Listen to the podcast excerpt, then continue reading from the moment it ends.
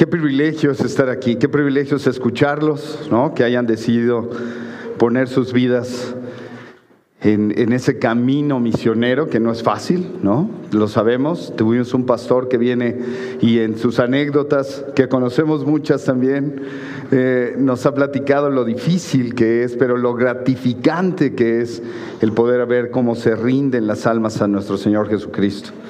Y eso nos debe de llenar de, de, orgullo, nos debe llenar de placer de saber que estamos haciendo lo que Él nos mandó hacer, ¿no? Predicar su palabra y llevar esas buenas nuevas, no quedarnos con eso. Y bueno, antes de empezar, me gustaría orar. A mí me toca cerrar un ciclo de, unas semanas en las cuales hemos visto la grandeza de Dios a través de la soberanía, de la misma grandeza, la soberanía, la justicia, la gloria, la santidad, el amor. Y la semana pasada vimos el poder que nos compartía nuestro pastor. Y a mí me toca un, cerrar este, este grupo de, predicaciones con verdad de Dios. Y bueno, cuando me dijo Pablo, que me dijo hace dos meses, ¿no? El, saber que, iba a tener la oportunidad de cerrar con esta verdad de Dios, yo decía, bueno, pues la verdad de Dios, la Biblia. Y ahí lo dejamos, ¿no? Nos vamos a nuestras casas y aquí está la verdad de Dios.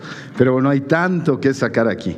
Entonces voy a orar para poder poner esto en, oración a Dios para que me ayude a poder interpretar todo lo que ya con anterioridad me dio. Me dio tanto, pero bueno, tenemos solamente tres horas para verlo. Ah, no, ¿verdad? 45 minutos que ahorita correrán. Espero que hayan traído lonche porque esto va para largo, ¿no? 16 hojas y las voy a leer textuales, entonces tomen asiento, ¿sale? Vamos a abrir nuestro corazón. Señor y Padre nuestro, te damos gracias, Señor, por esta hermosa mañana. Gracias por esta hermosa visita que tenemos, Señor, que nos nos motiva, Señor, nos alegra seguir adelante. Sabemos que hay guerreros todavía, Señor, en las calles, Señor, en las ciudades, trabajando en tu nombre, Señor. Bendícelos y cuídalos. Y, Señor, pongo a esta iglesia hermosa en tus manos, a la gente que nos está viendo eh, por internet, que no se pierdan el privilegio de estar presencialmente. Sabemos que algunos, por motivos de salud, no pueden estar. Señor, bendícelos en eso. Ponemos en tus manos a la familia Ponce de León, Señor, que está pasando y atravesando por cosas difíciles, a mi hija, a todas las familias que estamos atravesando por problemas de salud, bendícelos, Señor, cuídalos. Pero hoy te pido, Señor, que cierres las puertas de su mente, que solamente estés tú, Señor, en sus oídos, en su visión, Señor, y que podamos no distraernos con nada. Sabemos, Señor, que somos una iglesia integral en la que están niños y pedimos, Señor, que ellos también reciban la palabra de Dios a través de este mensajero, Señor. Me pongo en tus manos, Señor, porque sé que me has entregado este material antes, Señor, que me fuiste dictando cada una de estas cosas, Señor, y doy gracias por eso. Gracias por el corazón de mis hermanos aquí presentes, Señor. Te pido que los abras, que los llenes, que esta semilla caiga en tierra fértil, Señor. Te lo pido en nombre de Cristo Jesús. Amén, Señor. Y bueno, como les decía, es, una serie que habló de la grandeza de Dios. Estamos cerrando con esto que es verdad de Dios. Y no sé si, si pueda, pero espero que el objetivo de este mensaje sea mostrar a Dios como una verdad en su creación, en su palabra y en lo más importante que es, en su Hijo, en el Señor Jesús sabemos que Él ya como tal es verdad y que nos dejó escrita una verdad que hoy en día nos sirve para caminar y para estar siempre pendientes de lo que Él quiere decirnos y lo que quiere que nosotros trabajemos. Pero quiero comentarles y poner en contexto esto. Revisé que tenemos 30% de la población en el mundo no cree en Dios sabiendo que tenemos una verdad escrita, que tenemos un Dios de la creación y que un Dios que envió a su Hijo para salvación de todos, un 30%. Y nada más para que se den una idea, en el mundo en el 2020 éramos 7 millones 753 millones de personas. Simplemente China creo que tiene 1.600 millones, por ahí está. Entonces imagínense, 2 millones y medio de personas no creen en Dios. Pero hay 4.200 religiones que están en el mundo. Entonces, en esas 4.200 religiones existe una cantidad de dioses impresionantes. Dicen que hay más de 30.000 dioses implícitos en esas 42.000 religiones. ¿Qué se enseñará ahí? No sabemos. ¿Será verdad? Como decíamos los niños, ¿no? ¿Será verdad o será mentira? Pero la verdad de Dios es la tenemos nosotros implícita, como lo puse en la creación, en su palabra y en alguien que amamos totalmente, que es su Hijo. Pero quiero separar un poquito esto y explicarles qué es lo que yo encontré que es verdad. Y verdad es la conformidad entre lo que una persona manifiesta y lo que ha experimentado, piensa o siente. Entonces esto quiere decir que la verdad es simplemente una verdad que yo creo, que es personal. No necesariamente mi, verdad es tu verdad, ni mi verdad es su verdad. Porque es algo personal. La verdad no necesita ser una verdad que todos debemos de creer. Hay verdades absolutas y verdades relativas. Y por eso el mundo está dividido en guerras y esta gente fundamentalista que, lleva la, creencia de la verdad como algo puro. Y por eso hay tantas guerras y por eso hay tantas cosas. Pero la verdad no es otra cosa más que lo que uno cree, lo que uno piensa y lo que uno siente. Yo puedo decir que si me duele la cabeza a mí, esa es verdad, porque yo lo siento. No lo sientes tú, pero es mi verdad. Entonces, para extender un poquito más esta palabra verdad en hebreo, nos lleva a referirse a un vocablo que es emet. Y ese vocablo emet, en la misma raíz, raíz que tiene de emanau, es, es fe, es fe. Y en su raíz de voz de esto, de este vocablo, es amén. ¿Y a qué nos habla esta parte de amén? A la fe, a lo fiel, a lo sólido, a lo que verdaderamente es y a lo que la gente en su fe cree y solidifica en una verdad como la verdad de Dios en sus vidas. La palabra verdad tiene dos connotaciones, verdad y mentira, pero también la palabra verdad tiene la parte de la veracidad y el engaño. Y nosotros tenemos un Dios que habla con verdad, que es veraz que no tiene mentira y que no tiene engaño. Entonces esas contras a la palabra verdad que habla del amén que nosotros conocemos, habla de esa verdad de un Dios, que es una verdad absoluta en los que creemos en Él. ¿Qué dice Juan 8:32? Ahora sí los voy a poner a que saquen Biblias, ¿no?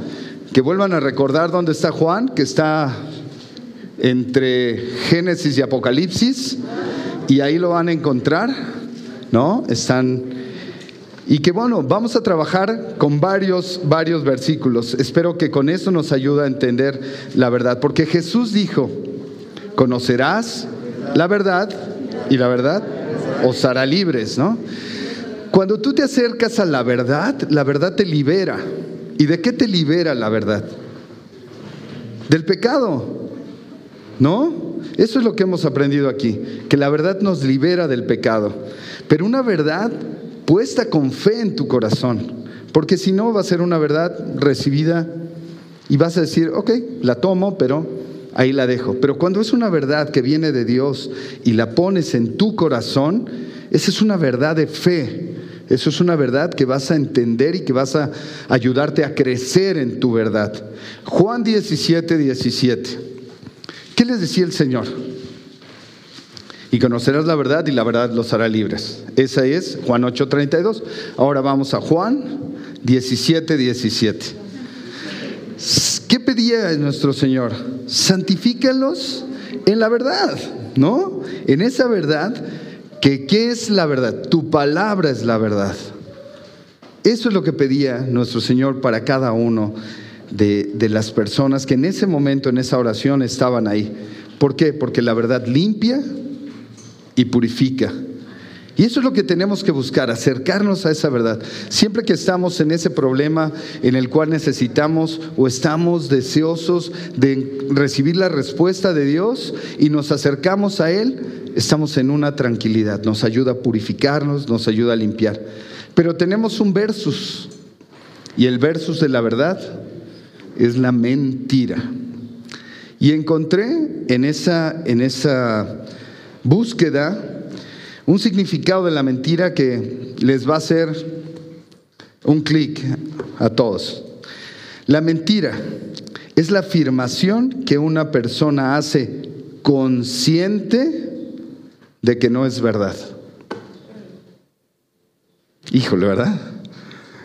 Qué difícil, porque estamos conscientes de lo que estamos diciendo, es una mentira, ¿no? Que se, que se puso de frente a la verdad por alguna razón y por algo lo tuvimos que decir.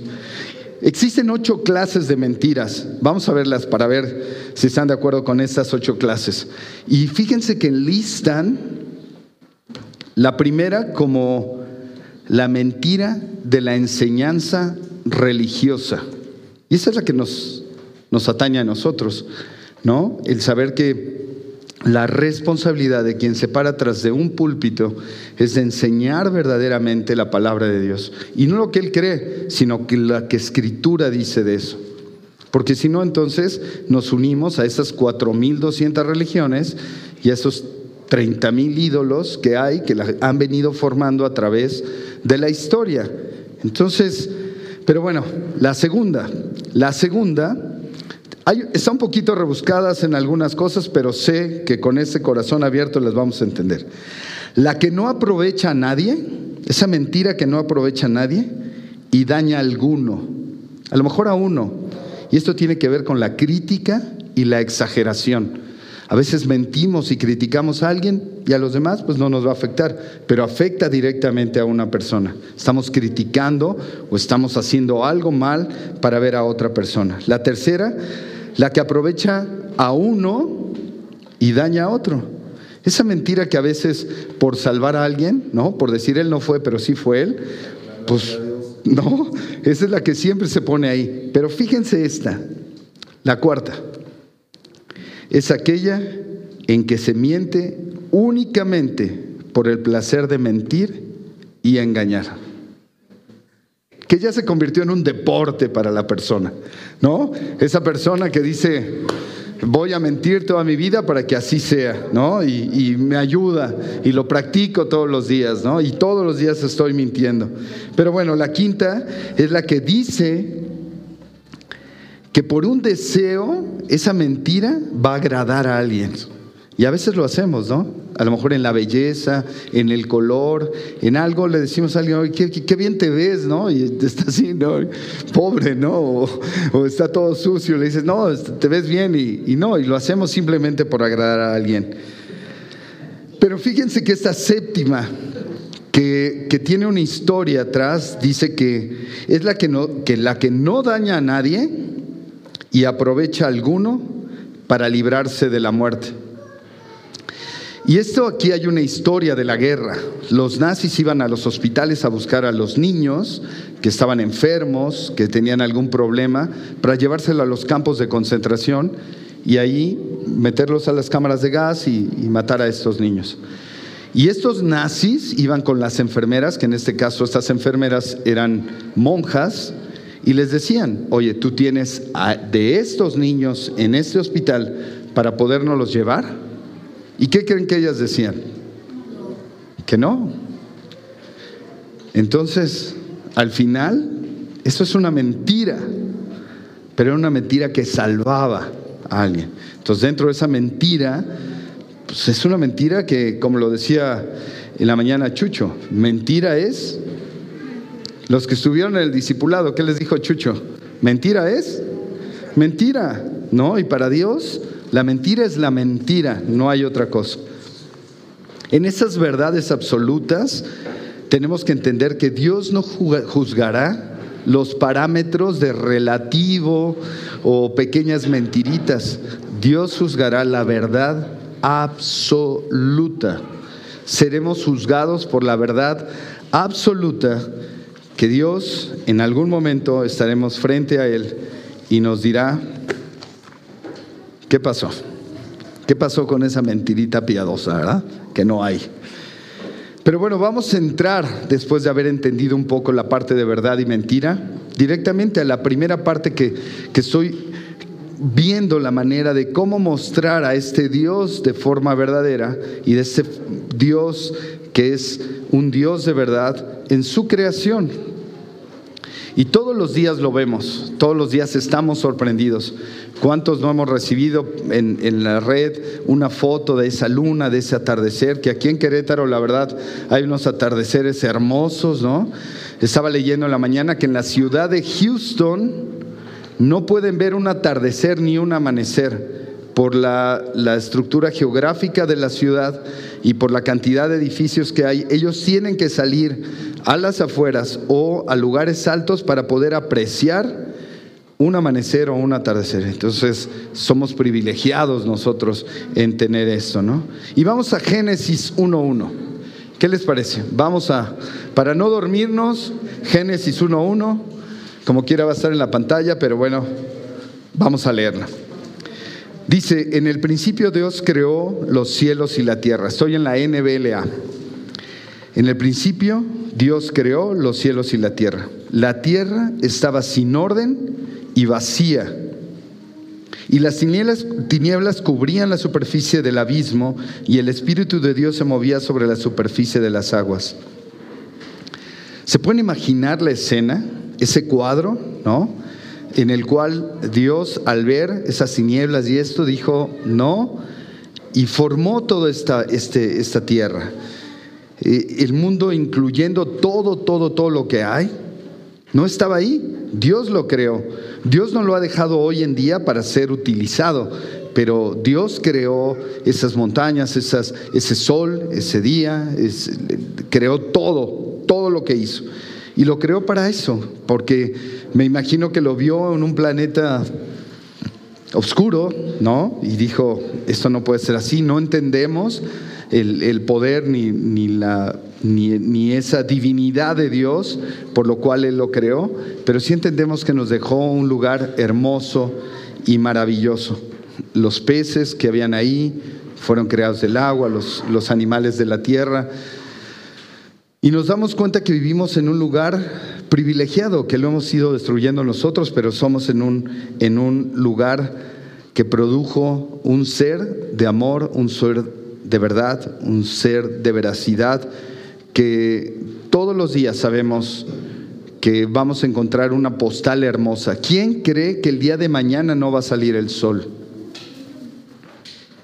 Lo damos por hecho, ¿no? Lo damos por hecho que vamos a tener sol y, luna, que va a haber día y noche, pero esto fue algo creado por Él, algo que Él en su, en su amor, me imagino que así fue. Porque fíjense lo que dice Hechos 3, 4. Ahora vamos hasta el otro lado, Hechos 3, 4. Dice, porque toda cosa es hecha por alguno, pero lo, el que hace todas las cosas es Dios. Todos los lugares donde están sentados, este púlpito, las televisiones, todo fueron creadas por alguien, por alguien. ¿Y de dónde salieron los materiales para crear eso? De aquí, o los trajimos de otro planeta. No, Dios los proporcionó para que estuvieran aquí. Dios nos los dio, pero ojo, todas las cosas son cosas creadas por Dios. Y en esa, en esa gran, en ese gran, en esa gran creación, los quiero llevar a un, a un salmo que creo que ahí encontramos un, un reflejo de lo que es su grandeza. Salmo 19. Todos los que hemos leído este salmo, que es un salmo de estudio hermoso, ¿no? En, mi Biblia está tachado aquí, llevado acá, nuestro pastor subraya aquí, pone entre paréntesis aquí, llévalo acá, ¿no? Ese salmo que nos, que nos apasiona y que en el momento de que queremos volver a retomar ese, ese amor y esa forma de ver la vida, vamos a él. Dice, para el director del coro, Salmo de David, los cielos proclaman la gloria de Dios y el firmamento anuncia la obra de sus manos. Un día transmite el mensaje al otro día y una noche a la otra noche revela sabiduría. No hay mensaje, no hay palabra, no se oye su voz, pero toda la tierra salió de su voz y hasta los confines del mundo sus palabras. Y en ellos Dios puso una tienda para el sol. Ahí vemos eso. Cada que vemos nosotros la, el poder y la divinidad de Dios en, lo que es su creación. No sé cuántos se impactan cuando ven esa toma que los satélites hacen de la Tierra, ¿no? de, un, de un lugar increíble, un lugar redondo. Ya sé, la semana pasada que estábamos platicando que me tocaba este, predicar a mí, le decía Chacho, ¿alguien se puede imaginar por qué todos los planetas Dios los creó redondos? ¿O conocemos alguno triangular, octagonal? Todo es redondo, ¿verdad? El sol y todo. Y bueno, en esta parte filosófica que sacaba mi hermano Chacho me decía, pues yo creo que porque pues esto es continuo, ¿no? Es para toda la vida. Ese círculo que nos permite girar y siempre estar en contacto con Él, esa, esa unidad que da el círculo, esto que encierra el círculo que te tiene adentro, que te arropa, que te, que te permite no salirte de Él, sino estar dentro de Él. Y sí, al final del día voltemos y todo redondo. ¿No? Y entonces yo le decía, ojalá que estemos dentro de otro más grande, donde esté todo y que siempre este, Dios nos está cobijando. Y así es, así lo dejó el dicho. Él nos está cobijando por esa parte. Salmo 124, 8. Adelante. Unas cuantas páginas. Nuestra ayuda está en el nombre del Señor que hizo los cielos y la tierra. Entonces nos queda claro, en esa verdad de Dios, Él creó este mundo, Él creó todo para nuestro beneficio. Y bueno, ahora vamos a ver lo que es su palabra. Y en su palabra podemos sacar tanto, tanto en lo que Él nos dio en verdad. Yo no sé si tú encuentras el hablar de Dios en algún momento de la Biblia hayas encontrado algo que digas, esto es mentira, aquí no hay veracidad en sus palabras. Y no creo, porque por más que le buscas y por más que intentas encontrar eso, nunca te acercas a la palabra de Dios de esa forma. Tu forma de acercarte a la palabra de Dios es eso, buscando la verdad, lo que necesitas, que Él te hable para seguir adelante. Entonces, no vas a encontrar nada así cuando tu buscar sea una forma en la cual te acerques a Dios en esa relación que tienes. Jeremías 10:10, ¿qué dice?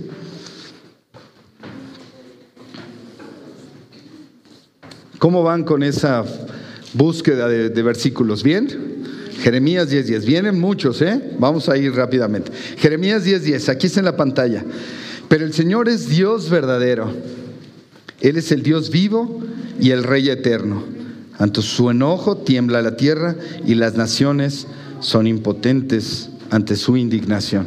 Tenemos un Dios verdadero, un Dios que nos ha hecho a su perfección y que Él busca que nosotros lo honremos como ese Dios eterno, como ese Dios creador de todas las cosas. Y vamos a un salmo, un salmo hermoso que les voy a pedir que vayan viendo ciertas palabras que hay en ese, en ese salmo que hablan de esa verdad de Dios. Salmo 146, del 5 al 10.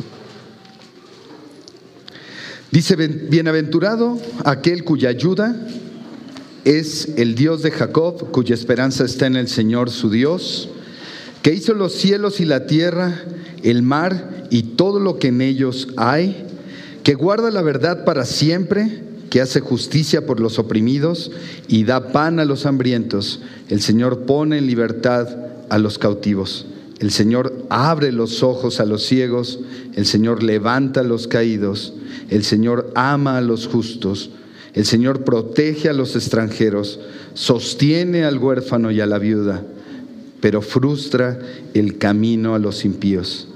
El Señor reinará para siempre tu Dios, oh Sión, por todas las generaciones. Amén. ¿Se dan cuenta del Dios, de la palabra de Dios que fue dictada para el uso de cada uno de nosotros?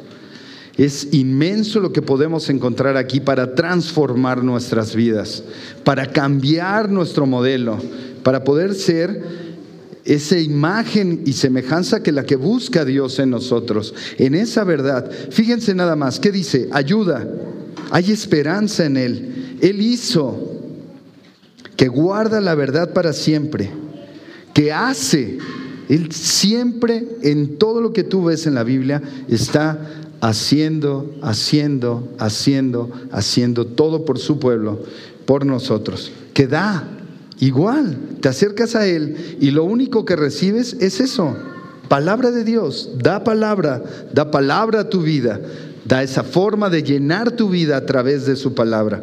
El Señor pone, el Señor pone, el Señor protege, el Señor sostiene, el Señor reinará por siempre.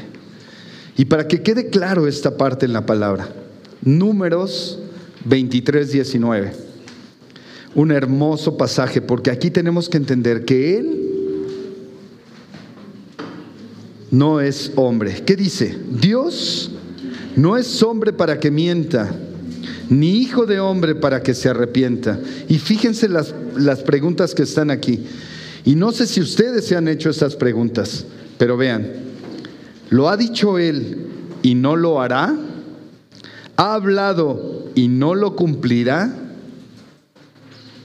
¿En algún momento te has sentido que Él no te responde?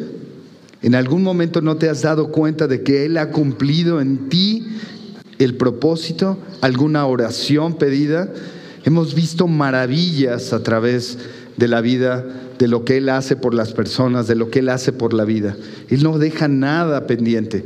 Que sus tiempos son perfectos, sí. No sabemos nosotros en qué momento lo va a resolver, pero lo va a resolver, claro, Él lo dijo. No va a haber nada que Él deje pendiente. Por eso, por eso es su verdad. Por eso es una verdad, tiene él una veracidad al hablar a través de la palabra. Y si no vamos a ver, digo, como hay tanto, pero vamos a ver unos ejemplos de cómo Dios habló en verdad a, estas, a esta gente. Abraham, vámonos a Génesis 12.1. A mover la Biblia. Vamos a mover. Génesis 12.1. Y el Señor dijo a Abraham, ¿quién se lo dijo? El Señor Jehová, ¿no? Él se lo dijo. Vete de tu tierra, de entre tus parientes y de la casa de tu padre, a la tierra que yo te mostraré, y haré de ti una nación grande y te bendeciré, engrandeceré tu nombre y serás de bendición. Bendeciré a los que te bendigan y al que te maldiga maldeciré, y en ti serán benditas todas las familias de la tierra. ¿Le mintió? ¿No? Lo que Dios le habló a él era verdad, tenía una veracidad. Dios le dijo, haz esto y lo hizo. ¿Qué pasaría si hoy en día Dios se te presentara y te dijera eso? Dos playeras, dos ropa interior, unos seis, vámonos, ¿no? Y digo, eso le pasa a los misioneros, ¿no? Reciben eso y dicen, voy y salgo a proclamar la grandeza de Dios. Si no lo piensas, viene de Él. No hay mentira en Él. Sabes que te va a cuidar, sabes que te va a proteger, sabes que vas a pasar pruebas, pero Él va a estar ahí. Abraham lo vivió. Pasó pruebas, todo, pero nunca de lo que Él le dijo era mentira. Moisés, ¿recuerdan? A Moisés en ese, en ese momento que estaba apacentando las ovejas, ¿no? De su, de su suegro Yetro. Pues bueno, igual, vamos a Éxodo 3.1 para que recuerden esa parte. Éxodo 3.1, vamos a leer del 3.1 al 3.8. Bueno, 3.8 a la mitad. Dice, Moisés apacentaba el rebaño de Yetro, su suegro, sacerdote de Medián. Madián, perdón. Condujo al rebaño hacia el lado occidental del desierto y llegó a Oreb, el monte de Dios. Y el ángel del Señor se le apareció en una llama de fuego en medio de una zarza. Al fijarse Moisés que vio que la zarza ardía en fuego, pero la zarza no se consumía, entonces Moisés dijo, me acercaré ahora para ver esta maravilla, porque, porque la zarza no se quema. Cuando el Señor vio que Moisés se acercaba para mirar, Dios lo llamó de en medio de la zarza y dijo, Moisés, Moisés. Y él respondió, aquí estoy. Entonces, ¿qué dice? Dios le dijo, una vez más, Dios hablándole a Moisés en esa verdad. No te acerques aquí, quítate las sandalias de los pies, porque el lugar donde estás parado es tierra santa. Y añadió, y yo soy el Dios de tu padre, el Dios de Abraham, el Dios de Isaac, el Dios de Jacob. Entonces Moisés se cubrió el rostro porque tenía temor de mirar a Dios. Y el Señor dijo una vez más, ciertamente he visto la aflicción de mi pueblo que está en Egipto. Y he escuchado su clamor a causa de sus capataces, pues estoy consciente de sus sufrimientos. Así que he descendido para librarlos de mano de los egipcios y para sacarlos de, de aquella tierra a una tierra buena y espaciosa, una tierra que emana leche, miel, lugar de los cananeos, de los hiitas, de los amorreos, de los fereceos, de los hebeos y de los jebuseos. Conocemos esta historia, conocemos cómo Dios en su verdad y en su veracidad, fue guiando a este pueblo. Pero ¿quién se desvió? El pueblo. Pero en esa palabra de verdad, Dios fue guiando a ese pueblo para la liberación de Egipto. Entonces, así nos tiene a nosotros, hablándonos a través de su palabra para guiarnos a cada uno de nosotros a una vida mejor, a una vida de santidad y quiénes son o quiénes somos los que nos desviamos, nosotros. En Él hay verdad, en Él hay veracidad. Y por último, Noé. Noé también recibió de parte del Señor guía, una guía de verdad. Génesis 9.8. Vamos a Génesis 9.8, cuando ya pasa este diluvio, cuando ya está el arca ahí, y le dice, entonces Dios habló una vez más, palabra directa de Dios. Por eso les digo, yo no sé qué pasaría si hoy en día se parara y nos hablara directamente como lo hizo a ellos y a sus hijos que estaban con él y les dijo, miren, yo establezco mi pacto con ustedes y con su descendencia después de ustedes y con todo ser viviente que está con ustedes, aves, ganado y todos los animales de la tierra que están con ustedes todos los que han salido del arca, todos los animales de la tierra.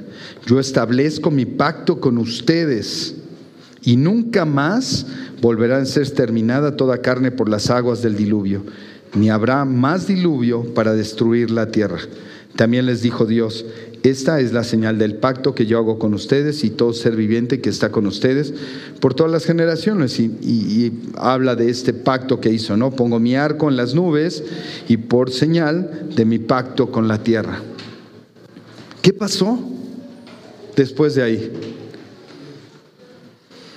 Nosotros, la gente, el, pecado lo que nosotros hemos hecho, que ante esa verdad y esas promesas que Él nos da, nosotros las hemos ido cambiando para llegar a tener esas 42 mil religiones y esas 30 mil dioses que hay en ese mundo. Y no entendemos que Él es el Dios verdadero, que en su palabra nos puso, que nos dejó y que siempre ha trabajado a través de la historia para ayudarnos a nosotros, ayudar a su pueblo a salir, a ordenar este mundo, a ordenar esta tierra.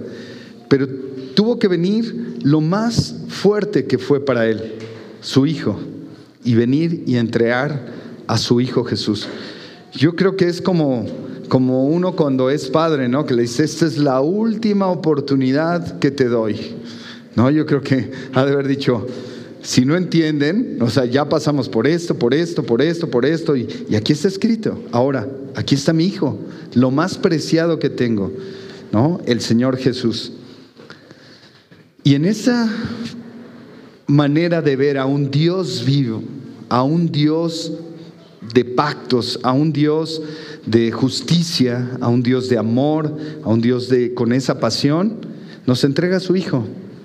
Y quiero que veamos un versículo que me llamó mucho la atención cuando estuve buscando todo esto, que encontré esto que regularmente lo leemos y lo damos por hecho. Juan, vamos a ver Juan 18, 37. Y fíjense que es esta escena donde ya Jesús es llevado a Pilato ante él y bueno, está en esa disyuntiva de entregarlo, no entregarlo, de ver qué es lo que se iba a hacer y el pueblo afuera gritando, no, crucifícalo y todas estas cosas. Pero fíjense qué dice este versículo 18, 37. ¿Qué le pregunta Pilato? ¿Así que tú eres rey? Le dijo Pilato y contesta Jesús. Tú dices que yo que soy rey, respondió Jesús. Para esto yo he nacido y para esto he venido al mundo, para dar testimonio de la verdad, dar testimonio de su Padre, de su veracidad. Dice, todo, todo el que es de la verdad, escucha mi voz. Y fíjense la respuesta que dice Pilato. Pilato le preguntó, ¿qué es la verdad? Yo creo que ahí pasa como ese cuento de Condorito, ¿no? Que se cae hacia el Señor y dice, pues no te estoy diciendo, ¿no? ¿Quién es la verdad? Y preguntas, ¿qué es la verdad? Pues la verdad soy yo. O sea, lo tenía frente a frente. Tenía la verdad frente a Pilato. Y no pudo ver ante esa ceguera la verdad que la tuvo de frente.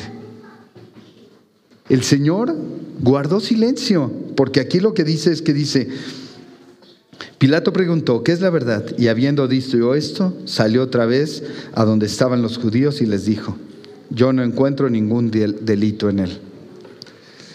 Se perdió la oportunidad, se perdió la oportunidad de escucharlo, de escuchar esa verdad. La tenía enfrente.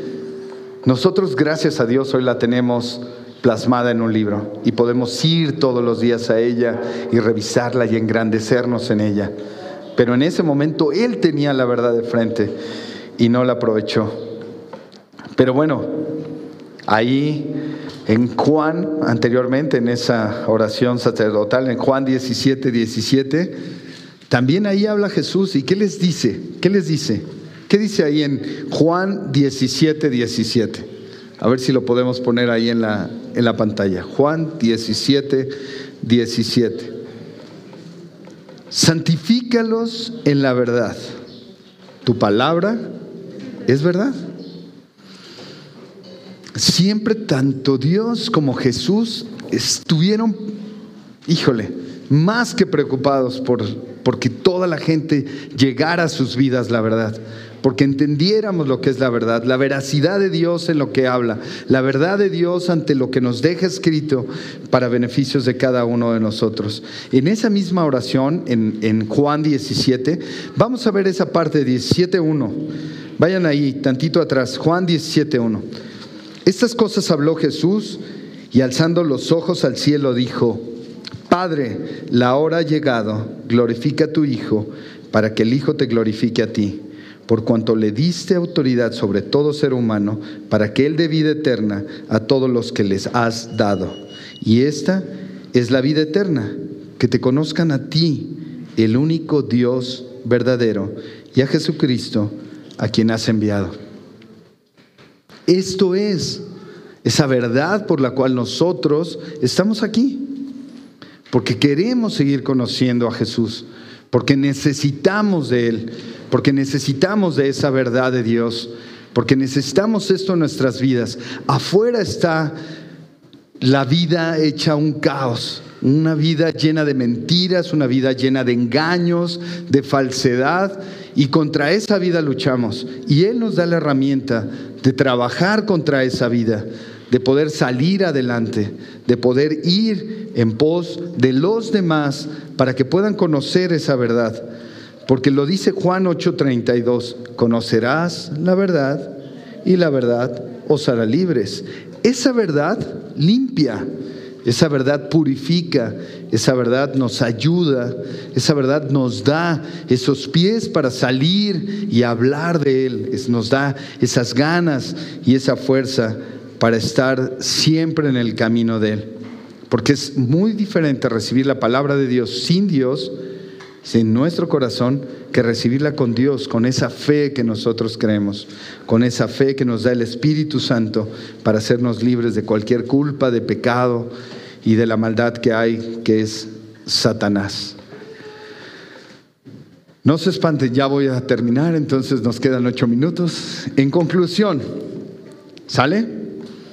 Entendamos que Dios es un Dios de creación, de una verdad en su creación, en su palabra, es una palabra que siempre alienta a la verdad y no a que nosotros vayamos a caer en alguna circunstancia que sea difícil. Yo recuerdo que cuando intenté sacar o saqué mi licencia en, en Estados Unidos, que trabajé allá un tiempo, cuando se subió la persona que me hizo la prueba me dijo, yo te voy a guiar y todo lo que yo te pida lo tienes que hacer, porque no te voy a pedir nada que sea indebido o que vaya a causar un accidente.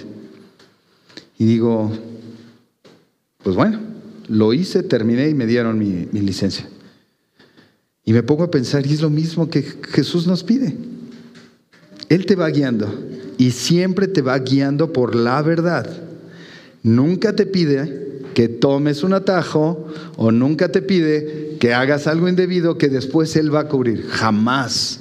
Siempre vamos a encontrar en su palabra que vamos a ir por un camino guiado por Él y que Él va a quitar cualquier cosa que nos pueda llegar a causar algún problema.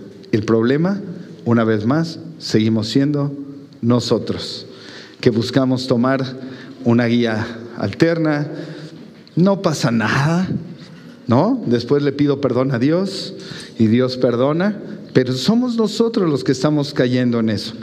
Entonces, en conclusión, Efesios 4:6.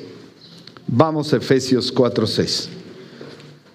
Entendemos, un solo Dios y Padre de todos, que está sobre todos, por todos y en todos. Está claro, ¿no? No tenemos 300 mil tenemos un solo Dios, Padre de todos, que Él nos cuida, que Él está siempre pendiente viendo qué hacemos, que nos va a reprender, como decían en la mañana, nos va a reprender.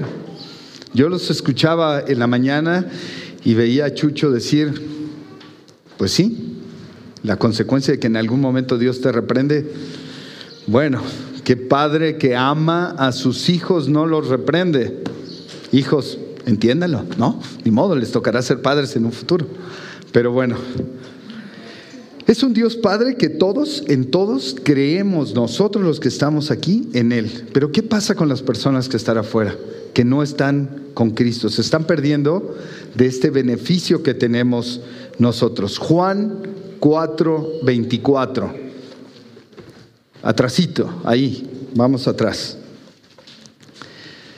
¿Qué dice ahí? Que Dios es espíritu y los que andan, los que adoran deben de adorar en espíritu y verdad. Nuestra adoración tiene que ser verdadera. Y yo siempre lo he dicho, siempre que vamos a empezar la parte de la alabanza, ¿no? En algo tan pequeño. Dios nos trajo aquí, estamos aquí. Estamos en un lugar donde se predica la palabra, venimos a alabarlo a Él, a, descargar nuestros problemas. Pero no hemos entendido que estamos alabándolo a Él, que se ve en tu cara, como nos decía nuestro pastor ¿no? en, en, algunos momentos, que nosotros estamos aquí al frente, que se vea tu cara sonriente, ¿no? que estamos bien. Muéstrale con tu actitud, con tu voz, con tus ganas que vienes a adorarlo, a darle gracias a Él y no estar en una situación en la que pues no canto, ¿no? Me trajeron a fuerzas. Yo siempre les pregunto, ¿a quién lo trajeron a fuerzas a este lugar? ¿Quién vino a fuerzas a este lugar? Ah, los trajeron a fuerzas. No, ¿verdad? Vienen porque quieren escuchar la palabra de Dios. Qué bueno. Amén por esos niños.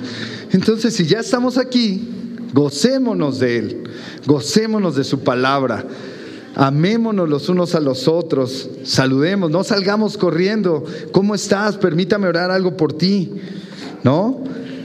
Tenemos que, entender que que no nos tenemos que quedar con esa verdad, con esas ganas, con esto que nos ha dotado el Espíritu Santo de tener a Cristo en nuestro corazón. Y, y lo dice la gran comisión, ¿no? Mateo 28, 19, ¿qué dice? Vayan pues y hagan discípulos en todas las naciones, bautizándolos en el nombre del Padre, del Hijo y del Espíritu Santo. Tenemos que entender y reconocer que Dios se manifestó en esta verdad en tres formas, en Dios, en Jesús y en el Espíritu Santo, esta Trinidad que nosotros adoramos y amamos. Pero a veces es difícil entenderla. Dices, ¿cómo Dios y Jesús y, el Espíritu Santo? Pues ya no entendí. Pero te pongo un ejemplo, fácil de entender. Eres padre, eres hermano, eres tío, y eres una misma persona. ¿No? Así es Dios. Y americanista. que es lo peor que pudo pasar, pero bueno, ¿qué le hacemos? Si hubieras dicho, soy tigre, entonces otra cosa. Eh, y el agua, el agua, ¿cómo se manifiesta el agua para los jóvenes en esta parte? ¿Cómo se manifiesta el agua? ¿En qué estado? Líquido, sólido y gaseoso. Y ahora ya el plasma y todas estas cosas. Pero es el agua, ¿no? es el agua. Entonces tenemos que entender que adoramos ese Dios trino, ese Dios trino de verdad, y que el Espíritu Santo nos habla con verdad, así como Jesús y así como la Escritura fue dictada por Dios, que está un Dios veraz en esta palabra. Es uno solo, que se dividió en tres. Gracias a Dios por eso, porque hoy en día tenemos al Espíritu Santo en nuestro corazón. Entonces, primera de Juan 4.8. ¿Qué dice primera de Juan 4.8? El que no ama no conoce a Dios, porque Dios es amor. Y tenemos un Dios que nos ama, que jamás a la hora de poner sus palabras en este libro puso una verdad a medias, algo que no pudiera ser verificado. Todos han tenido la oportunidad de revisar un libro completo de concordancia, donde están cada una de las palabras desarrolladas en un libro donde aparece. No hay falla, no hay falla en este libro. O sea, hay tanto estudio en este libro, ¿por qué es eso? Es una palabra de Dios. Pero ahora que sabemos esto ¿qué vamos a hacer? ¿No? Tenemos que llevarnos algo práctico de aquí. Cuatro cosas para terminar. Cuatro cosas. La número uno, respetar el nombre de Dios. Y vamos a Éxodo 27. Y dice, no tomarás el nombre del Señor tu Dios en vano, porque el Señor no tendrá por inocente al que tome su nombre en vano. Lo escucharon los que vinieron al discipulado en la mañana. Les dijeron algo muy parecido, ¿verdad? No podemos tener y tomar algo que en el cual él sacrificó lo más preciado que fue su hijo y no tomarlo en cuenta, no doblar rodillas ante ese Dios. Dos, obedecer a Dios Obedecer a Dios. Y vamos a Hechos 5:29. Y aquí Pedro hablando. Dice, pero Pedro y los apóstoles respondieron, debemos obedecer a Dios en vez de obedecer a quién? A los hombres. Si obedecemos a los hombres, volteen a ver cómo está el caos.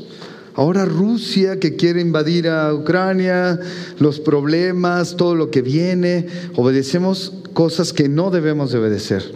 Tenemos que tener en cuenta que tenemos que obedecer a ese Dios que nos ama y que nos tiene en una gran en un gran círculo de cobertura de su amor, de su poder, de su divinidad.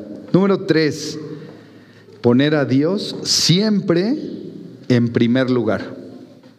Y eso tiene que ser una regla de, de nosotros, una regla de como cristiano. Mateo 6:33. Porque dice que, que busquemos primero su reino y su justicia y todas estas cosas le serán añadidas. Y de hecho, quien busca esto primero, pronto llegará a buscar solo esto. Si nosotros nos dedicamos a buscar solamente la palabra de Dios, llegará un momento que solamente busquemos la guía de Dios y que dejemos atrás las demás cosas. Pero si no, entonces estamos buscando todo en Internet, estamos buscando todo en Google, todo estamos... Aquí está todo, aquí lo podemos encontrar. El problema es que si no lo conocemos, es difícil de encontrarlo. Necesitamos estar más en la palabra de Dios. Y cuatro y última, amar a Dios de todo corazón. Cuando alguien da algo por ti, cuando alguien te entrega algo por ti por agradecimiento, por amor, por cariño, pues uno regresa a eso. Y uno siempre, su palabra nos ha enseñado a ser agradecidos ante esto. Y tenemos que ser agradecidos con Dios. Mateo 22, 37. Y aquí está Jesús hablando.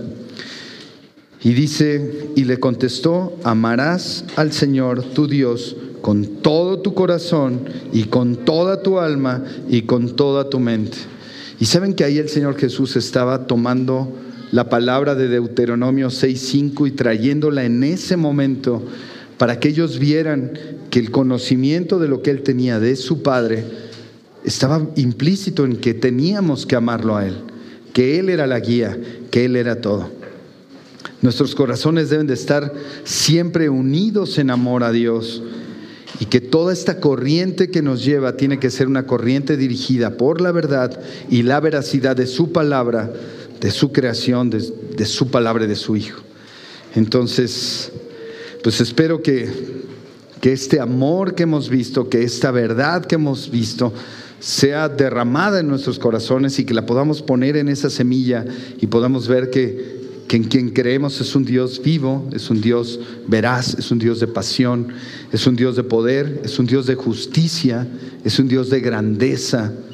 Y debemos, de alguna manera, siempre estar pendientes de lo que Él habla a nuestra palabra. Vamos a orar.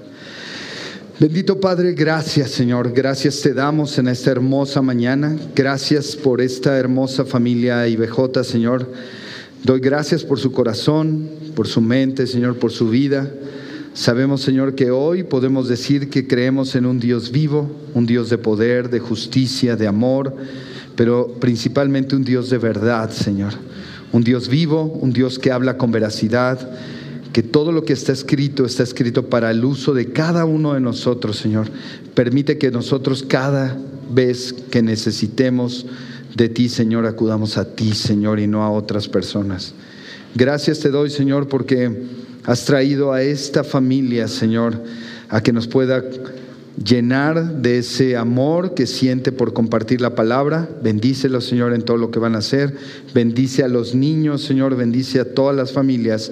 Y pido por la salud de cada uno de los que están hoy pasando por algún problema, Señor, que tú los bendigas, Señor, y que no se separen de ti. Sabemos que tomados de tu mano siempre es mejor, Señor. Gracias te damos, Señor. En este día te pedimos que nos sigas bendiciendo con tu palabra, con tu amor y que nos puedas llevar con bien al regresar a casa, Señor. Te lo pido en nombre de Cristo Jesús. Amén, Señor. Buenísimo.